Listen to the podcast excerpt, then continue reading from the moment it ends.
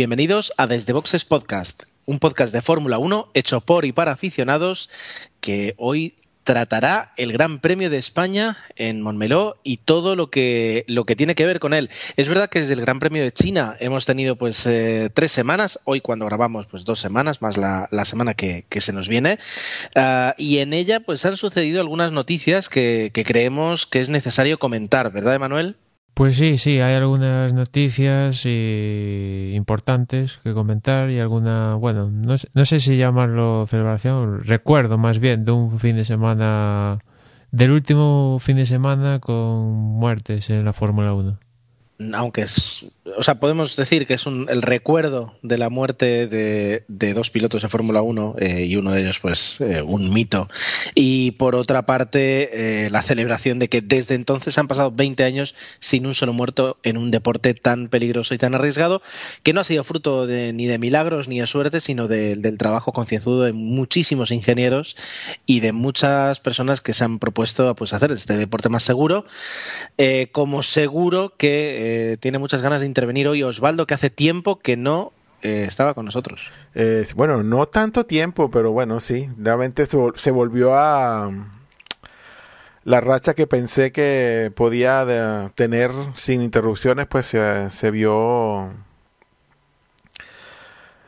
se vio cortada en el último Gran Premio, pero bueno, de nuevo estamos aquí al pie del cañón a ver si si recuperamos otra vez la racha y no hay, no hay una, una interrupción tan pronto. Bueno, esperemos que no, esperemos que no. Y por último, pues también está con nosotros Dani, al cual pues se me han, se me han ocurrido las, se me han acabado las preguntas, así que simplemente le diré muy buenas noches, ¿cómo estás? ¿Ves? Pues ya se te ha ocurrido una nueva pregunta. Pues estoy bien, muy buenas, eh, muy buenas a todos. Bien, pues dispuestos a comentar algunas noticias, como decíamos, y a afrontar lo que va a ser el Gran Premio de España del próximo fin de semana, comencemos.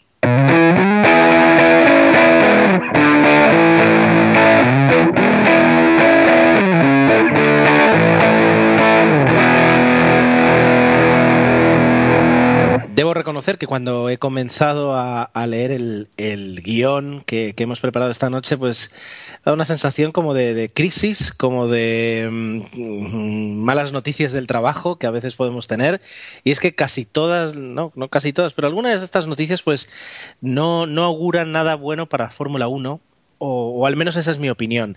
Empezamos con una, con una noticia de reducción de costes en el que hay un plan sobre la mesa que se va a discutir el próximo jueves, ¿verdad, Emanuel? Sí, eh, llevamos hablando mucho de todo este tema de reducir costes, poner un presupuesto fijo para todos y parece ser que la idea esta del presupuesto fijo para todos no ha convencido a, las escuderías, pues léase Red Bull, Ferrari, Mercedes y en cambio a las pequeñas sí que les convencía, pero aquí como las que mandan son las grandes, que por cierto igual eh, creo que la Unión Europea igual decide investigar este, esta situación de por qué un, la FIA permite que manden sobre el deporte los grandes y deja a los pequeños sin opción a, también formar parte de la decisión global. A ver que si, si hay alguna noticia respecto a eso. Y una vez que el tema este de poner un presupuesto fijo para escuderías no va con buen puerto, pues eh, lo que sí que está claro es que quieren reducir los costes y la, la forma de reducirlos es un poco en base a, a estandarizar ciertas partes de los, de los monoplazas, ¿no?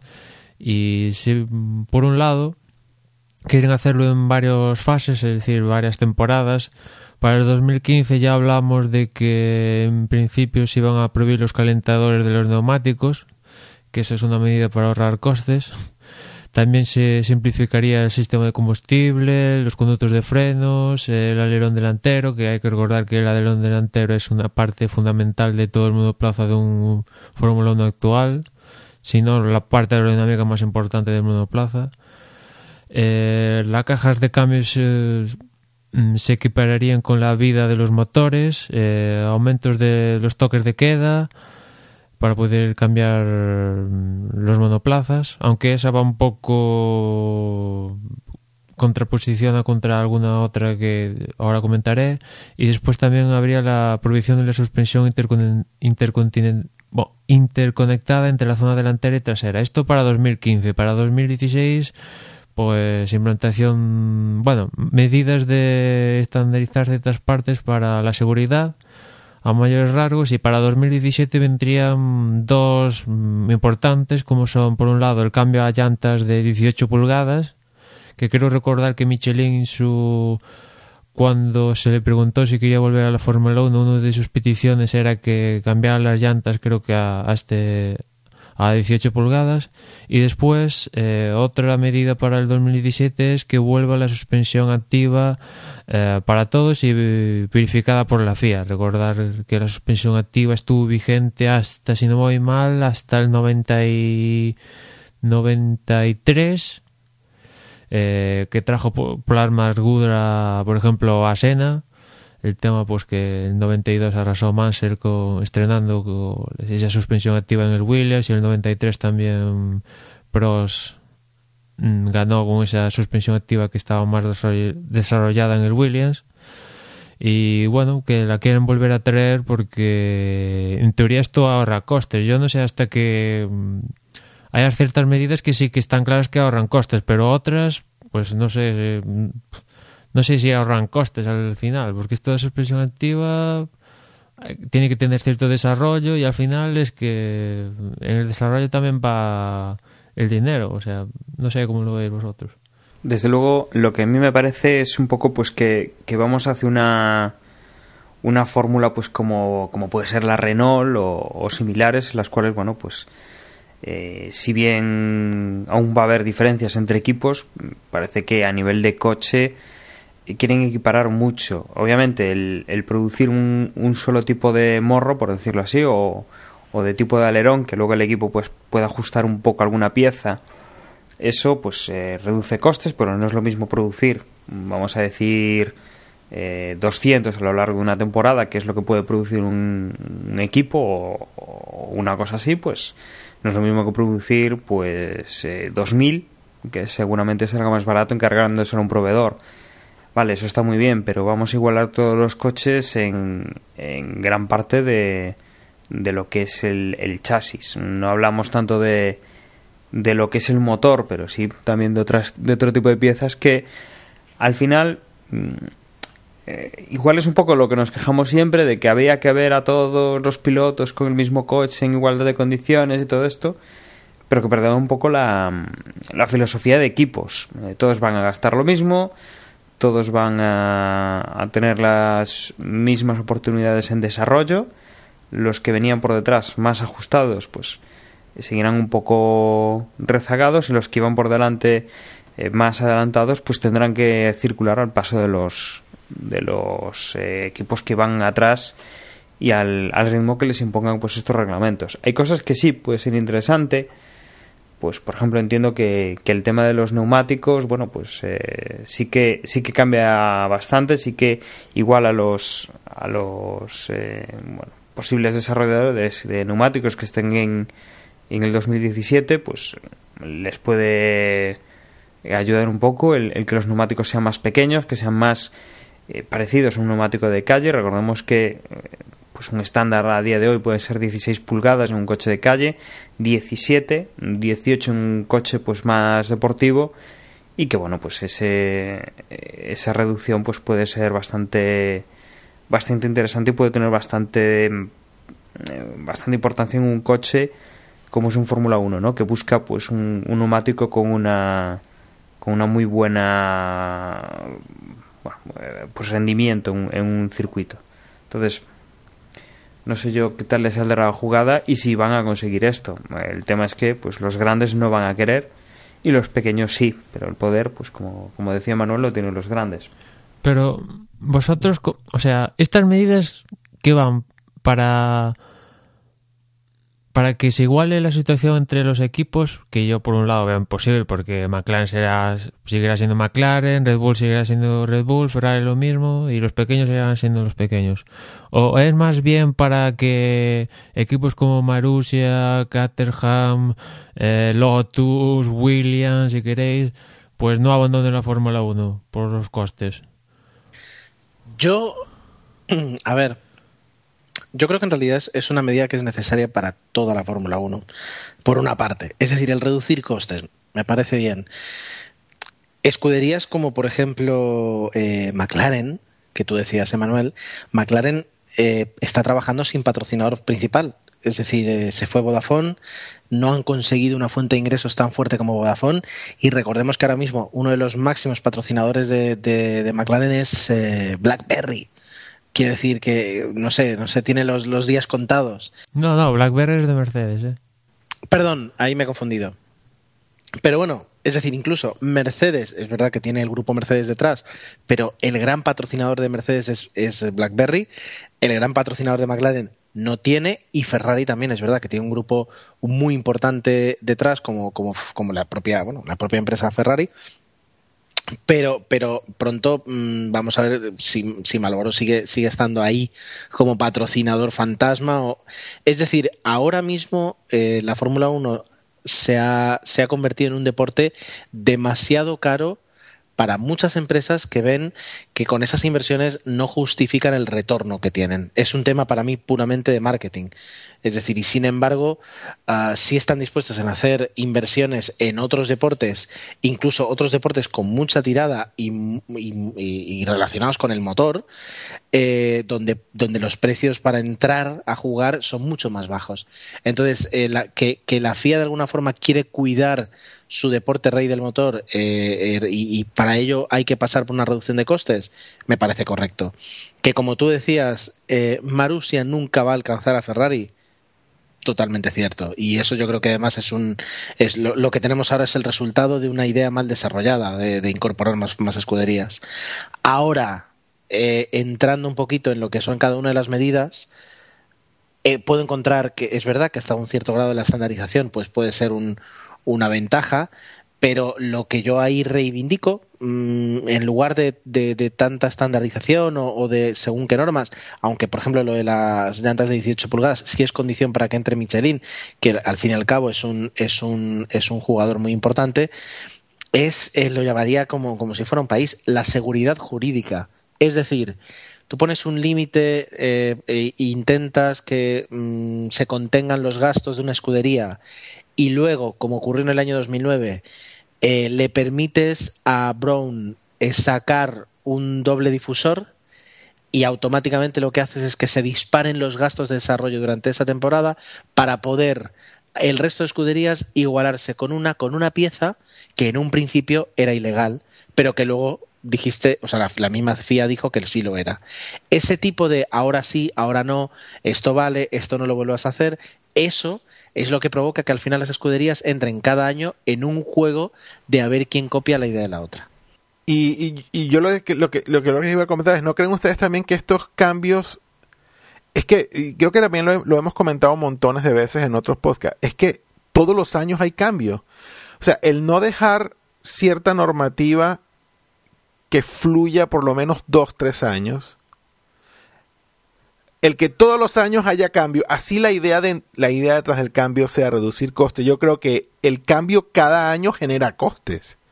Así, así lo que busque sea la reducción de los mismos, pero es que yo creo que cada año el tocho de reglas que cambian no es que cambian dos o tres, es que cambian un montón y todo y todo eso genera coste. El cambio genera coste. Entonces yo realmente no sé qué... Sí, yo creo que la, la, intención detrás de todo esto, yo no, no discuto que sea buena, pero yo creo que la, la efectividad, no sé, creo que deja mucho que desear. Y yo es que compararlo, comparándolo ahora mismo con, por ejemplo, el camino que ha elegido el MotoGP, no, es más sensato ir al tema coches cliente, porque al final si Red Bull tiene 300 millones, pues los va a gastar. Si Ferrari tiene los que quiera, lo va a gastar. McLaren igual. Aunque no tenga patrocinador, pues el próximo año va a tener Honda y va a tener también lo que quiera. Mercedes tiene a Petronas, BlackBerry, lo que quiera también. O sea, no es mejor coches cliente.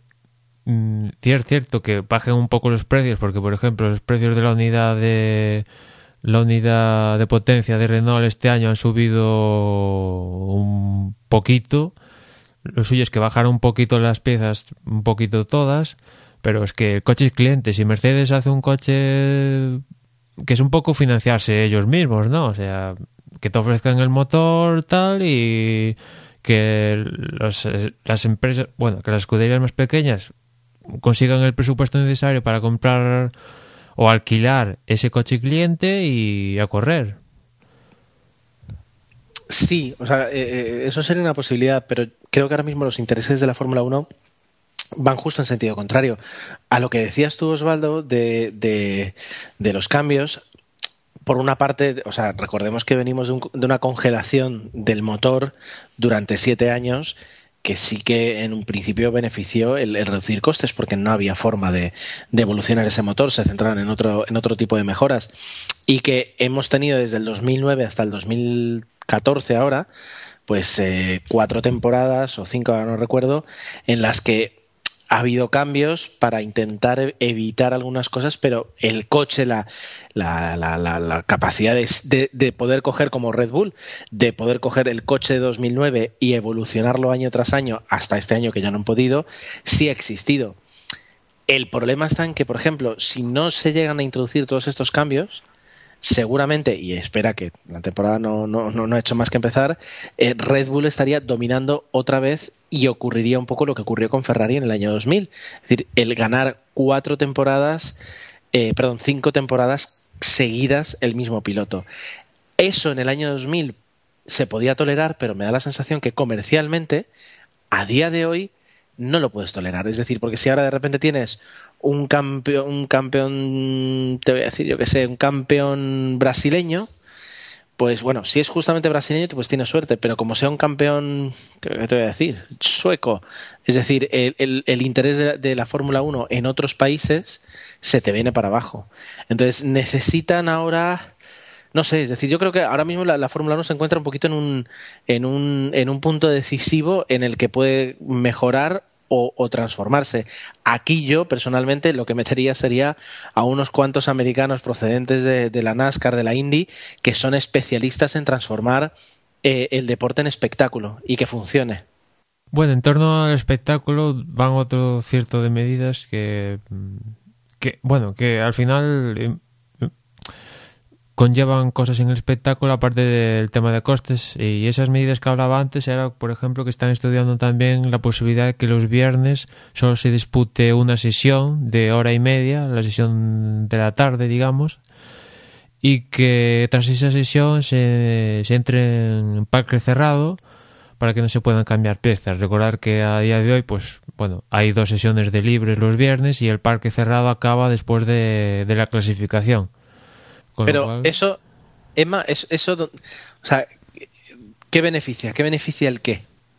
Pues mira, pues una sesión solo los viernes, pues que hay menos consumo de combustible, de neumáticos y el, el, desgaste de las piezas en teoría pues no es tan tanto por, y después el parque cerrado pues evitas que que los mecánicos puedan cambiar piezas, evitas también que no llegue, que las escuderías no fleten aviones de urgencia para enviar piezas eh, el viernes o el sábado a última hora para poder meterlas en clasificación para después carrera. Ese tipo de cosas. Pero eso, eso lo, lo que realmente provoca luego de cara al espectador es eh, encontrarse con, con, momentos bochornosos como los de eh, pues vamos a, dar la vuelta para atrás, vamos a probar eh, en esta carrera, en esta primera carrera, como el coche no está todavía maduro, vamos a probar piezas, nos vamos a dedicar a es que justamente yo creo que lo dijo una vez, ah, no me acuerdo si qué, piloto, si fue Fernando u otro, la Fórmula 1 es el único deporte donde está prohibido entrenar donde puedes probar piezas en, eh, con tranquilidad, decidir qué funciona, qué no funciona. O sea, básicamente estás obligando que en una hora y media por fin de semana decidas cuáles son las mejoras, cuáles no, qué funciona, qué no. Y eso va en contra de lo, de lo que puede ser cualquier deporte. O sea, es decir, eh, lo lógico sería tener más tiempo eh, para, para poder decidir qué, qué coche quieres presentar y que sea el mejor coche. Es decir, los que vayan por la senda correcta, los que hayan encontrado la senda correcta, bien por ellos, pero los que tengan que trabajar para, para corregir errores, ya directamente están muertos. Entonces, eh, eh, en la quinta carrera ya, ya, directamente ya sabes quién puede ganar y quién no, porque cada vez los coches tendrán menos capacidad de, de, de las escuderías de, de, desarrollar un proyecto que no esté todo, del todo, del todo eh, correcto. Yo esta medida de que supriman una sesión la veo factible porque ya, ya en su momento suprimieron el warm-up antes de la carrera, o sea que si se ponen a, a cortar sesión, a la, una sesión el viernes, vamos, no, no lo descarto para nada. Después hay tres, otras medidas que yo creo que menos probables, pero esta de quitar una sesión la veo posible. Después hay otras medidas como como acortar la duración de las carreras un poquito y bueno, y alguna más que otras que, que se le va ocurriendo a, aquí a, los que tienen que pensar esto, pero es que al final confluyen aquí un montonazo de intereses de una parte de la otra y, y, y llegar a un acuerdo, la verdad es difícil, pero es que tienen que llegar a un acuerdo porque estamos viendo ahí como Lotus no tiene dinero eh, Marussia tampoco. Caterham pues tiene lo que tiene. Eh, Williams tiene lo que tiene. Al final sobreviven cuatro bien y, y, yo creo que la única escudería que no está en venta es Ferrari, porque el resto si le pusieran 500 millones la venderían bien a gusto, yo creo. Y hablando también de equipos que antes eh, mencionaba a los americanos, justamente Hablamos hace poco de que la FIA aceptaba la entrada de un equipo americano, el equipo Haas, y se hablaba de que Haas tenía la posibilidad de entrar en 2015 o 2016 y parece ser que finalmente lo más probable es que entren en 2016 porque entrar en 2015 ya sería, bueno, en palabras de Haas ha dicho que en 2015 sería muy pronto y en 2016 sería muy tarde, con lo cual hay al final un equilibrio. Vamos a entrar en 2016, que en 2015 si entramos al final esto va muy mal. ¿Qué dijiste que es una escudería gallega? y, y, después el, es que el tema de Haas es complicado porque quieren tener la base en Estados Unidos y eso en la Fórmula 1 es un poco suicida y tienen que plantearse bien cómo, cómo se lo montan logísticamente porque la Fórmula 1 está en Europa y ya que Ferrari esté en Italia y todo Rosso hasta cierto punto es un lastre para ellos porque todos los ingenieros están en Inglaterra, quieren vivir ahí y bueno, los cerebritos están en Inglaterra y quitarlos de ahí es complicado. Y, y Haas yo creo que va a tener un perfil bajo, que el chasis al parecer se lo van a encargar a Dalara, los motores probablemente Ferrari. Mm, veremos cómo, cómo sale todo esto. Desde luego a la Fórmula 1 le interesa tener un equipo americano decente, no que vaya dando penda por, la, por, lo, por las carreras. Eso es lo que iba a preguntar, si realmente será una apuesta seria o, o, es simplemente un producto que no tiene base. Hombre, esto es por la suerte es que tienen un túnel de viento a escala real, que es de los pocos que hay. Creo que es el único que hay en el hemisferio norte. Y bueno, al menos tienen un túnel de viento de lo mejorcito que, pueden tener. Al menos tienen eso. Que otras, otros proyectos americanos no tenían ni, ni, ni enclave para, para acabar la, la fibra de carbono, ¿no? Y después también hablando de, otros equipos, tenemos los casos de McLaren y Ferrari, que yo creo que están en situaciones, diría, similares. En su momento McLaren lanzó por los aires a Wismar, que creo que no hemos hablado de...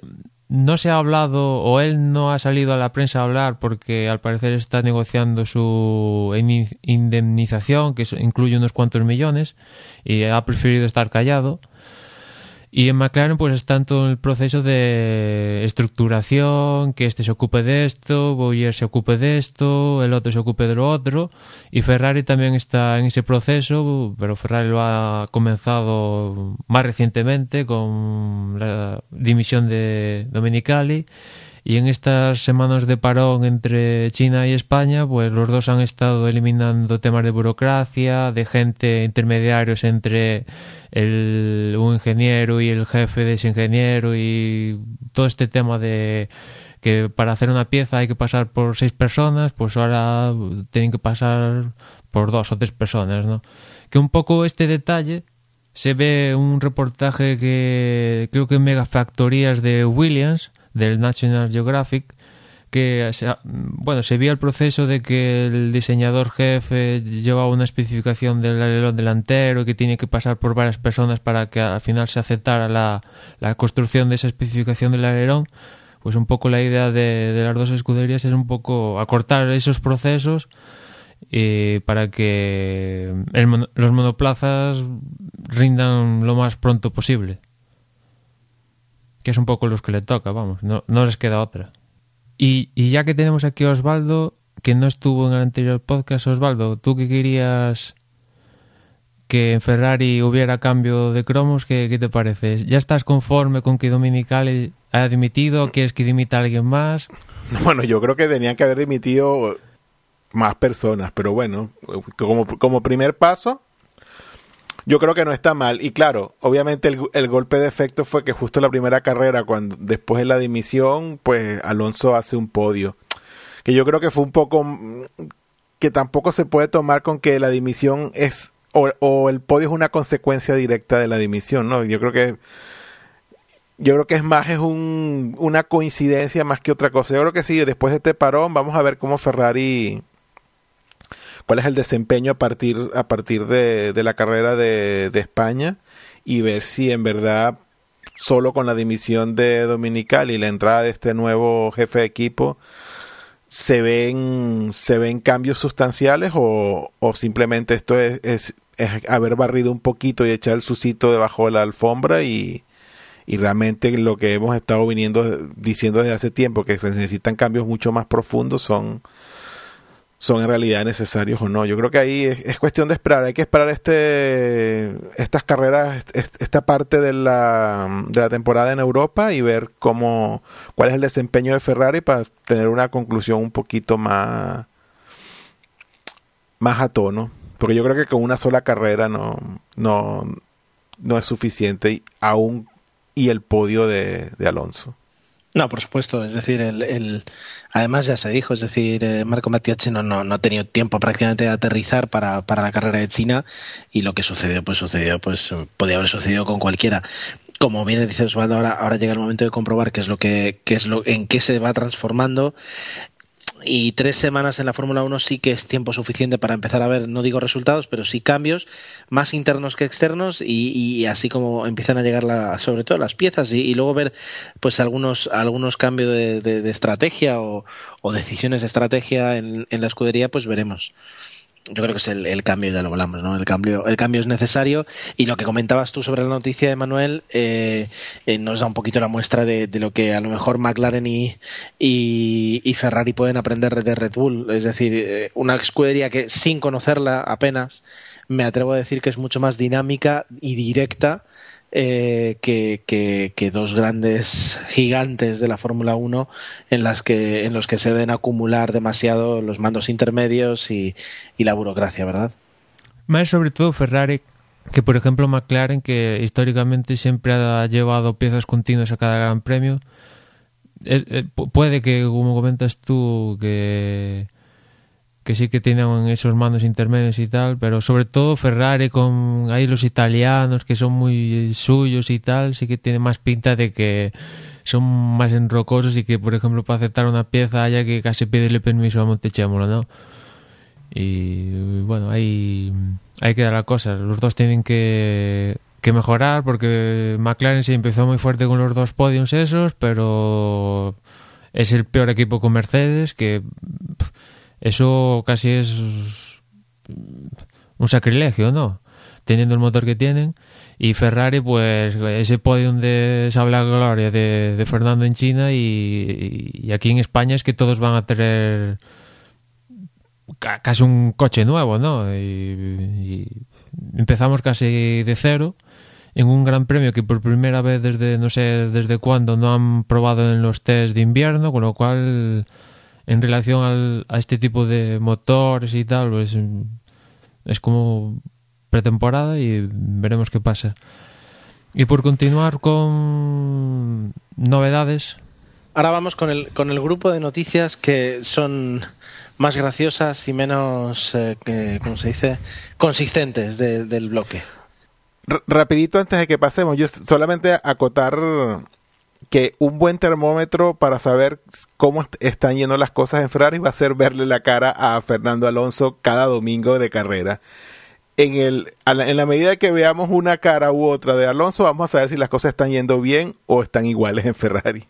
Sí, ese, ese puede que sea un buen, un buen termómetro.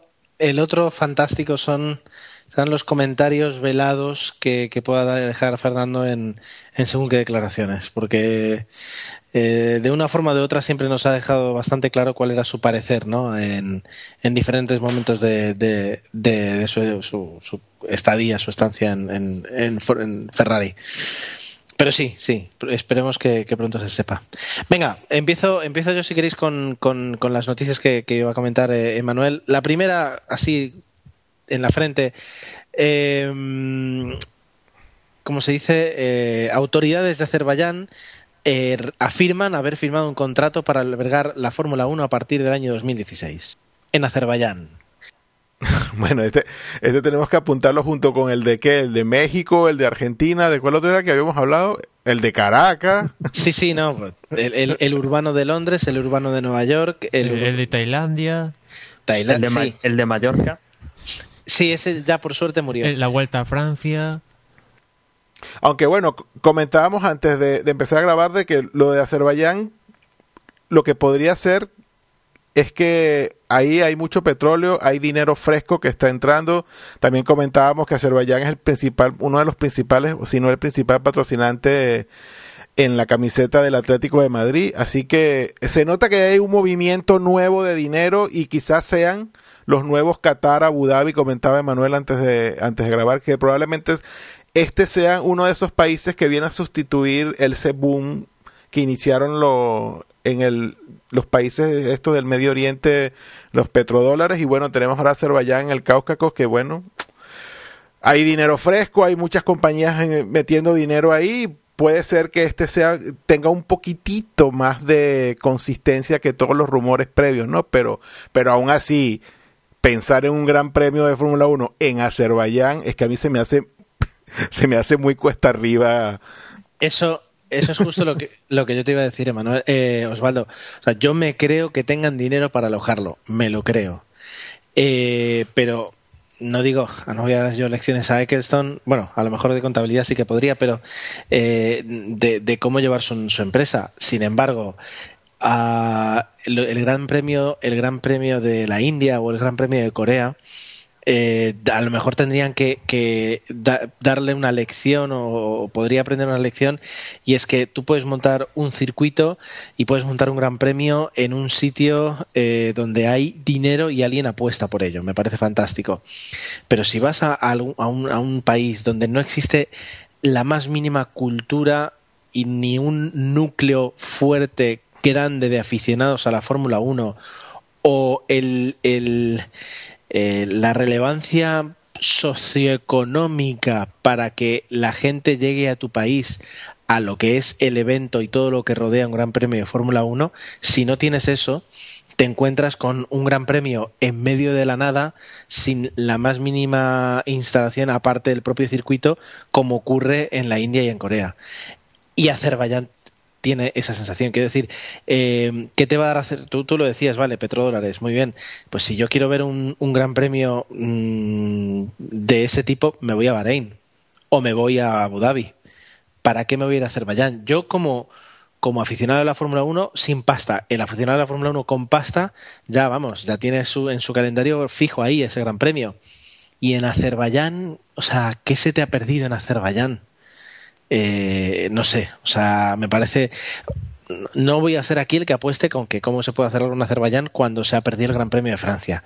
Yo entiendo que, el dinero manda, pero, pero tiene que haber un poquito de, sentido. al fin yo, lo, yo la voy a ver en la tele. O sea, a mí me da lo mismo, como si la hacen aquí al lado de, bueno, al lado de casa iría, pero la pueden hacer, vamos, en, en, en Afganistán. Me da lo mismo, o sea, pero mm, pierde. La Fórmula 1 termina perdiendo con esto. Ah, y quizás antes de incorporar a países por estas fronteras, quizás es mejor asegurarse ciertos gran premios que sí que pueden tener el calado. Por ejemplo, Nueva Jersey sí que es el gran premio que llevamos esperando con las vistas del Skyline de, de, Manhattan y que ahí sí que puede tener cierto calado para entrar en el definitivamente y asentarse en el mercado estadounidense. Eh, eh, aparte, pues con el, con la incorporación de este equipo nuevo americano, eh, urbano, que la gente lo mire y después también asegurarse el Gran Premio de México, que quieras o no quieras, pues están ahí, sobre todo ahora Sergio Pérez, Esteban Gutiérrez, eh, las empresas de Carlos Slim y yo creo que en México el Gran Premio pongas donde lo pongas se va a petar porque, no sé, viendo otros eventos que se han disputado en México, eh, lo llenan, viendo compatriotas y que ahí hay cultura. Ya lo, y lo comentábamos en su momento que surgió el, el, rumor del Gran Premio de México, que si bien es cierto puede que no haya una cultura extensa de Fórmula 1, pero hay cultura de motor en variedad de otro tipo de, de, de eventos. Entonces, pues obviamente México es una plaza un poco bastante más segura que Azerbaiyán, si a eso vamos. Yo creo que el problema principalmente con esto está en eh, quién tiene las pérdidas cuando hay un fiasco en este sentido. Es decir, eh, los que han promocionado el, Gran Premio de la India, pues se han gastado una pasta en, construir el circuito, en hacer toda la, toda la infraestructura, se han gastado una pasta en pagar a, a Eccleston pues el, el canon para, para, poder estar en el Mundial de Fórmula 1 y cuando ha llegado el momento de la verdad pues eh, no ha habido forma humana pues de recuperar la inversión eh, dado que ya desde el primer momento pues eh, han tenido una muy mala respuesta, con lo cual pues eh, el negocio es ruinoso para todos los que han metido dinero en el Gran Premio de, la India, salvo para, para la Fórmula 1, que no tiene problemas en que otros circuitos ocupen su lugar, y sobre todo para Eccleston, que él haya salido bien, haya salido mal, se ha llevado los ingresos de la televisión, que ahí pues obviamente siempre va a estar la, la gente si se vende a las cadenas, no, no hay el problema de que viajes a un país extraño o que no te guste pues el, país al que tienes que ir para, para ver ese gran premio y que, que bueno, Eccleston con esto pues se lava las manos, él ha sacado su, su dinero y ya vendrá otro, como es en caso ahora de, de Azerbaiyán, pues a poner el dinero, si lo recupera bien, seguirá el gran premio si, si no hay ningún problema y si hay problema con los espectadores, no gusta, lo que sea, bueno, pues Eccleston ya se ha endosado pues el dinero del, del canon de, de los años que hayan firmado y, bueno, pues los otros se quedan sin recuperar su dinero. Entonces el, gran problema un poco es este tipo, este tipo de gestión, ¿no? El decir, bueno, pues eh, yo no pierdo nada por organizar el, por permitir que, que, mi, que la Fórmula 1 corra ahí y ya correrán ellos con los gastos. Y se está un poco pues yendo de una forma que, se busca el dinero, digamos, fácil para construir la infraestructura para poner a rodar algo y no se busca pues una, una fiabilidad, un, un retorno del dinero invertido como podría ser pues los grandes premios que comentáis en, en New Jersey por ejemplo eh, dudo mucho que el proyecto de Azerbaiyán sea más rentable que el de New Jersey posiblemente a grandes números las empresas que vayan a construir etcétera etcétera sí que puedan recuperar, o sea, sí que puedan ganar dinero, pero lo que es el, el Gran Premio en sí, la organización y todo eso, pues posiblemente sea muchísimo más rentable en, New Jersey que lo que puede ser en, en Azerbaiyán. Sí, sin duda, sin duda.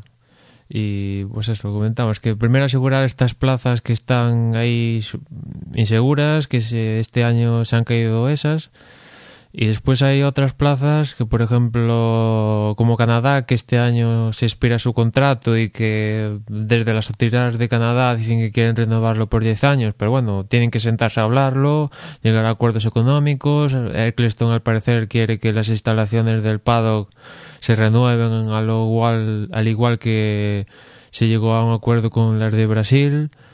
Eh, y para que se forme ese nuevo contrato. Y a mí si me dan a elegir cinco, cinco citas del calendario, pongo a Canadá entre esas cinco, vamos, seguro, con los ojos cerrados. Es uno de mis grandes premios preferidos, ya no solo por el trazado, porque es Canadá y, y por las carreras que nos ha dado, sino también, quieres o no quieras, por el horario también, que al final también influye. Y, y la verdad es uno de mis grandes premios preferidos.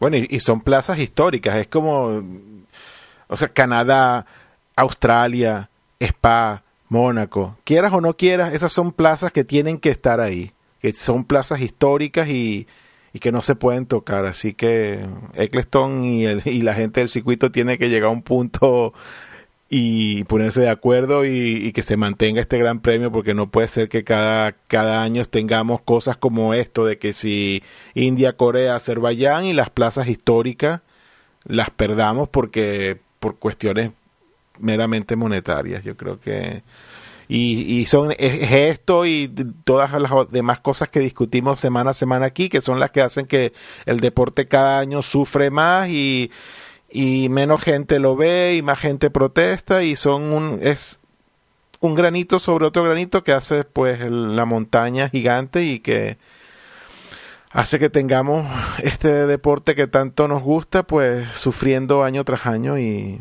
viendo cada vez menos espectáculos. Sí, de, esta situación lo que es inaceptable de ninguna de las maneras es que se vuelva a repetir la situación que se dio con Corea de que una semana antes de, de disputarse el Gran Premio se esté a, dándole la última capa de, de asfalto a, la pista y bueno, y las instalaciones eran, vamos, aquello era gotelea y mal puesto y da las gracias de que no se cayeron los edificios, ¿no? Eso sí que es inaceptable de ninguna de las maneras que la máxima expresión del automovilismo tenga sedes de como gran premio que, que cuatro días antes esté asfaltando la última capa, que los barrazales que había en, los exteriores del Gran Premio, las imágenes aéreas, que ese primer año hubo pocas porque, vamos, aquello era un pantano. Y esas situaciones sí que no, no se tienen que permitir de ninguna de las maneras. Si la carrera, si ya que deciden, por ejemplo, ir a Azerbaiyán, si el Gran Premio, las obras no van, pues oye, pues no, no se puede hacer el ridículo de, esa forma. O las instalaciones están finiquitadas 100% con todo lo que tienen que tener, con su presupuesto, tal, tal, o si no, apague y vámonos, porque hay plazas, hay carreras, hay por el mundo para hacer grandes premios y vamos, y Eccleston también se tiene que bajar de la burra que aquí no todo el mundo es Bahrein, que un año no se disputa la carrera y los organizadores deciden pagar el canon igual y si Eccleston les pide el gran premio de noche, pues de noche y si, si los piden que haga un gran premio cubierto, seguro que aceptarían porque no es cuestión de dinero, pero eso solo se da en Bahrein y tres países más. El resto, pues, quieren disfrutar de la Fórmula 1 y pasárselo bien, pero a un precio racionable, nada desorbitado. Y uno de estos países que mmm, tiene dinero, pero bueno, también genera conflictos, es Rusia. Y el Gran Premio de Rusia está mmm, planificado para en torno a final de temporada. Pero claro, en Rusia se ha desatado el conflicto este con Ucrania, la zona de Crimea, bueno, un, un lío ahí increíble y mm, ya, ya se ha suspendido la prueba en Moscú de las Superbikes y aquí en la Fórmula 1, en principio, eh, es, está listo para disputarse. La carrera, bueno, las instalaciones aún se tienen que finiquitar.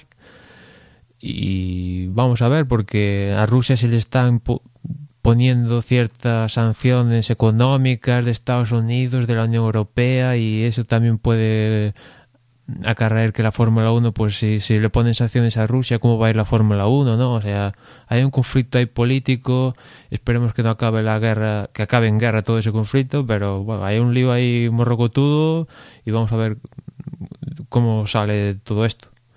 otra, otra prueba más de cuando se inventan y este tipo de países un poco extraños, o no extraños, pero países con poca tradición, pues poca tradición de motor y de Fórmula 1, pues pasa lo que pasa. Yo creo que esto es una prueba más de eso. Y, y por último tenemos la noticia Maldonado de la semana, que es que Williams ha comunicado sus resultados financieros del ejercicio anterior y sorprendentemente ha dicho que, que ha sido positivo, que ha generado ingresos.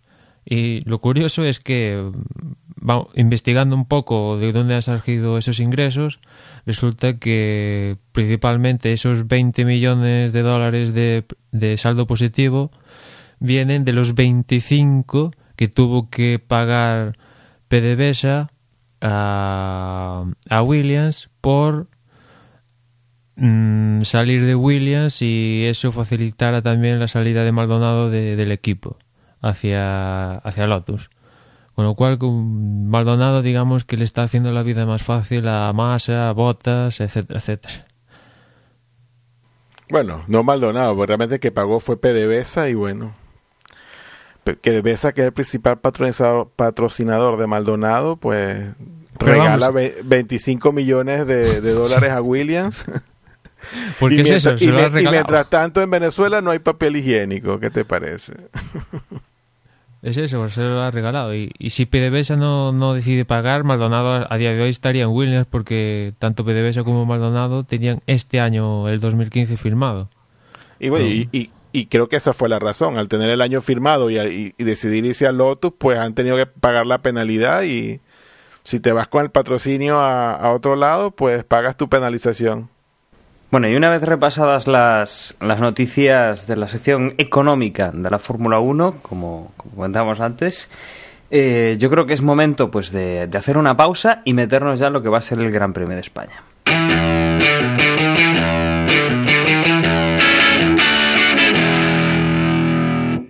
Bueno, Gran Premio de España, ya estamos en, en Europa y horario europeo. Emanuel, eh, recuérdanos un poco el, el tema de los libres y de cuándo vamos a tener la clasificación en la carrera. Pues los libres 1, como siempre, en ya horario europeo para todos, 10 de la mañana, libres 2 del viernes, 2 de la tarde, después vendría el pit stop de desde boxes. El sábado, libres 3 a las 11 de la mañana, la, la clasificación a las 2 de la tarde y el domingo, como siempre, eh, la carrera a las 2 de la tarde. Eh, recuérdanos una cosa, ahora en España eh, los libres en Neox, creo recordar, después del tema Así del es. cierre del canal Nitro, ¿no? Así es, para la gente que decida ver la Fórmula 1 por el grupo A3 Media, eh, hay que recordarles que ahora mismo Nitro deja de existir, se cierra el canal, con lo cual A3 Media ha decidido que los libres se van a emitir el viernes, la primera y la segunda sesión por Neox. Vale, con lo cual no, no perdemos la posibilidad de, pues, de, de ver rodar los coches en, en la, en los entrenamientos libres del viernes. Bien, y tenemos ya pues la confirmación de los neumáticos, que serían el neumático medio y el neumático duro. Y tenemos el DRS, bueno, basándonos en lo del año pasado, no creemos que lo, que lo vayan a cambiar, todavía no, no se ha manifestado, pero bueno, si fueran a cambiar algo seguramente ya lo habrían dicho. Eh, recordemos, tenemos la zona de, de la recta de meta, que sería la segunda zona de DRS, con la activación justo antes de la primera de la última curva del circuito, la curva 16, la curva Cataluña. Y luego pues tenemos eh, justo antes de la curva de la Caixa eh, la otra línea de, re- la, otra recta que tiene el circuito eh, la más grande, bueno, pues tendríamos esa primera zona de DRS y la detección estaría justo en el tramo recto anterior a esa, esa recta, en la curva 9, pues ya se habría detectado y ya tendrían pues antes de, de la curva 10 toda la zona de DRS. Bueno, lo que nos quedaría ahora sería pues hacer un pronóstico. Emma, por ejemplo, mm, mójate un poco, a ver, ¿en qué, Pues, qué piensas que puede pasar? Pues por un lado, como comentábamos antes, eh, aquí las escuderías van a tener eh, un paquete importante de todas, pero aún así la diferencia es tan brutal de Mercedes con el resto que yo creo que va a seguir existiendo un doblete de, de Mercedes, con lo cual pongo a... Voy a poner a Rosberg. No creo que, que Hamilton aguante con la racha y de cuatro carreras consecutivas ganando. Con lo cual Rosberg primero, Hamilton segundo y voy a poner a, venga, Fernando tercero. Bueno, veo que tienes confianza en Ferrari, en que estoy empezando ya a hacer las cosas bien. Osvaldo, mm, tú vas a elegir más o menos lo mismo, cambiando un poco el orden y cambiando el tercer protagonista, ¿no? Eh, sí, yo también, yo coincido con Emanuel en que también eh, Mercedes seguirá dominando. Voy a poner a, a Rosberg, creo que ya hemos tenido suficiente de Hamilton por en las últimas carreras, pero yo, visto que todas las escuderías pues traen sus paquetes de mejoras, yo apuesto porque Red Bull, que siempre hay que tenerlos ahí presentes, va a traer algo bajo la manga y digo que Vettel llegará segundo y Hamilton tercero. Bueno, y yo entonces voy a ser el que menos me voy a mojar. Mm, creo que la cosa todavía está muy clara con Hamilton y con Rosberg. Y que en tercera posición creo que Vettel tiene buenas. eh, Tiene una buena opción con, con este circuito que no es eh, tan de motor, tiene mucha curva y que creo que la aerodinámica del Red Bull pues le va a ayudar bastante. Eh, aunque lo pongo de tercero, incluso no me sorprendería que igual pues eh, consiguiera acercarse más a alguno de los Mercedes, que pudiera llegar a una segunda posición o, o que incluso pues eh, les pudiera poner en algún tipo de apuro igual con la, con la pole position el sábado y que bueno mm, habrá que ver un poco cómo, cómo funciona Red Bull en este circuito. No estaban teniendo un buen arranque de temporada pero que están mejorando a pasos agigantados y yo creo que este es un buen circuito de los clásicos digamos pues para, para ver un poco eh, sin, sin ese motor formidable que tiene el Mercedes que pueden hacer otros equipos para ponerse a su altura. Y bueno, yo no sé si queréis añadir alguna cosa más antes de, hacer el cierre.